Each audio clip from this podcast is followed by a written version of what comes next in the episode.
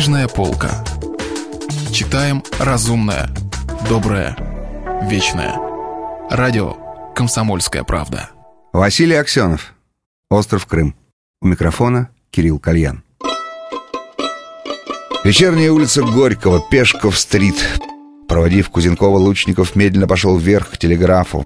Впереди за углом на фоне золотого заката с крыши уцелевшего еще Сытинского дома светилось голубым огнем слово «труд». Транспорт разъезжался по всем правилам на фильтрующие стрелки, огромный термометр скромно отражал температуру окружающей среды. Просто-напросто плюс 8 градусов. Телеграф, экспонируя свой голубой ящик, по-прежнему дерзновенно утверждал, что Земля все-таки вертится, правда, в окружении неких крабьих клешней, то бишь колосьев пшеницы. Все было нормально и невероятно. На ступеньках телеграфа и на барьерах возле сидели и стояли молодчики, среди которых по-прежнему много было южных партизан. Все они ждали приключений. Замечательно то, что все их получали. В этом городе, где уже столько лет вытравляется дух приключений, оно, тем не менее, живет, ползет по улицам, лепится к окнам, будоражит УВД мозга рисполкома, ищет тех, кто его ждет и всегда находит. Лучников присел на барьер у телеграфа возле подземного перехода и закурил. Окружающая форца тут же почувствовала виргинский дымок. «Братцы, гляньте. Так вот же, Кент сидит. Что за сьют на нем не джинсовый? Да такая фирма, что усышься. Штатский стиль, традиционный штатский стиль. Долбодуб ты недалекий. Который час, мистер? Откуда браток? Where you from? Where, where are you from? Закурить не угостите, с девчонкой познакомиться не хотите? Girls, girls, грины есть? Что вообще есть? Да вы не из Крыма ли сами? «Чуваки, товарищи с Крыма, правда ли, что там по-русски понимают?» Лучников смеялся, окруженный парнями, отдал им весь свой кэмл. Из-за плечей рослых москвичей все время выпрыгивал какой-то черный десантник. В глазах у него застыло отчаяние. Невозможно пробиться к чужеземцу. «Эй, друг, эй, друг, послушай!» Он звал к Лучникову, но его все время осаживали, пока он вдруг не повис на чьих-то плечах и не выпалил в беспредельной тоске. «Я у тебя все куплю! Я у тебя куплю!» Все! Все!» Тут все ребята полегли от хохота, и Лучников смеялся вместе с ними. Иногда он не испытывал презрения к форцовщикам, к этим изгоям монолитного советского коллектива. Напротив, полагал их чем-то вроде стихийных бунтарей против тоталитарности, быть может, не менее, а более отважных, чем западные юные протестанты. «А вы, ребят, не знаете такого Дима Шебека?» — спросил он. «Сингер?» «С2H5OH! Кто же его не знает?» — уважительно закивала Форца. «Передайте ему, что луч приехал!» С многозначительными модуляциями в голосе сказал он. «В интуристе стою!» Форца раскрыла ты, так и застыло восхищение. «Тайна, европейские большие дела!» «Луч приехал к Диму Шебеке!» «Дела!» Лучников похлопал Смельчакова по плечам, вырвался из плотного кольца и стал подниматься по ступенькам телеграфа. Навстречу ему спускался Виталий Гангут. Вот так встреча. В первый же вечер в Москве. На самой плешке встретить запечного таракана. Домоседа-маразматика. Глаза между тем у таракана сверкали, игриво летело вдохновенно. Лучников слегка даже испугался. Сто лет не видел Гангута в таком приподнятом настроении. Вдруг под кайфом. Вдруг начнет сейчас привычной московской тупостью обвинять в предательстве идеалов юности, что называется права качать. Раскрылись объятия. «Андрюшка!» «Виталька! Чудо из чудес!» От Гангуда пахло не водкой, не блевотиной, но одеколоном, уж не Фабержели.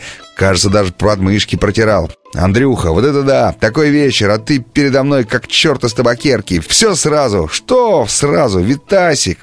С чем тебя еще поздравить? Ты даже не представляешь, с кем я сейчас говорил. Ты просто не представляешь. С Эмой, с Милкой, с Викторией Павловной. Да пошли бы они в жопу, эти бабы. Благодарю покорно, не нуждаюсь. Никакой половой зависимости. Я с осьминогом сейчас говорил.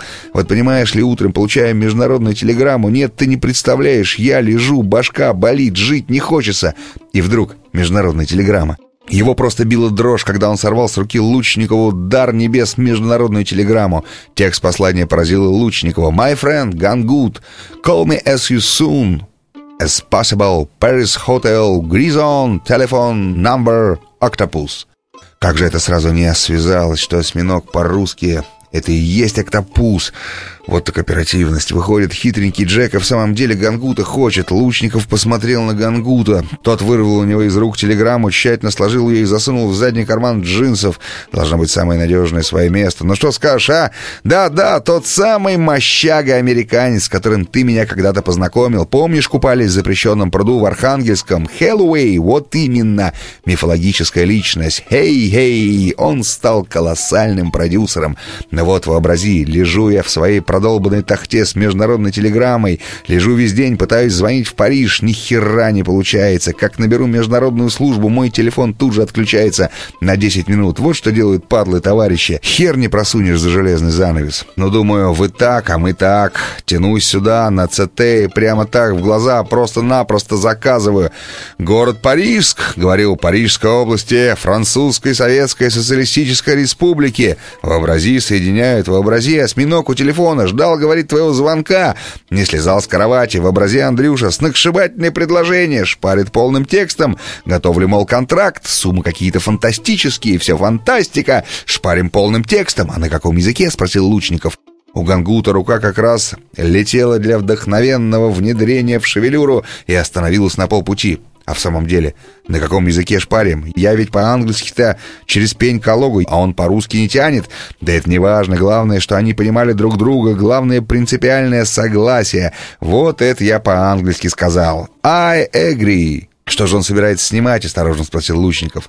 «Да чтоб там не было любое говно, надеюсь, не о проблемах ПТУ, не о БАМе, не о сибирском газе. Я на своей тахте луч столько потенции накопил за эти годы. Даже этого Мерина могу трахнуть. Он показал на конный памятник Юрию Долгорукому, мимо которого они в этот момент шествовали. Знал, что не бесцельно валяюсь в своей воне. Когда художник лежит на своих тахте, мир о нем думает. Видишь, вылежал!» «Ты думаешь, отпустят тебя Госкино?» — спросил Лучников. Гангут даже задохнулся от мгновенно налетевшей ярости. «Эти трусы, лжецы, демагоги, взяточники, ханжи, дебилы, самодовольные мизерабли, подонки общества, стукачи, выкидыши сталинизма!» — проорал он в состоянии какого-то полуразрыва, будто бы теряя сознание. Потом осекся, набрал воздух полный легкий и закончил почти мягко. «Буду я считаться с этим говном». Если вы пропустили главу любимого произведения или хотите послушать книгу целиком, добро пожаловать к нам на сайт kp.ru слэш радио раздел «Книжная полка». Книжная полка. Читаем разумное, доброе, вечное.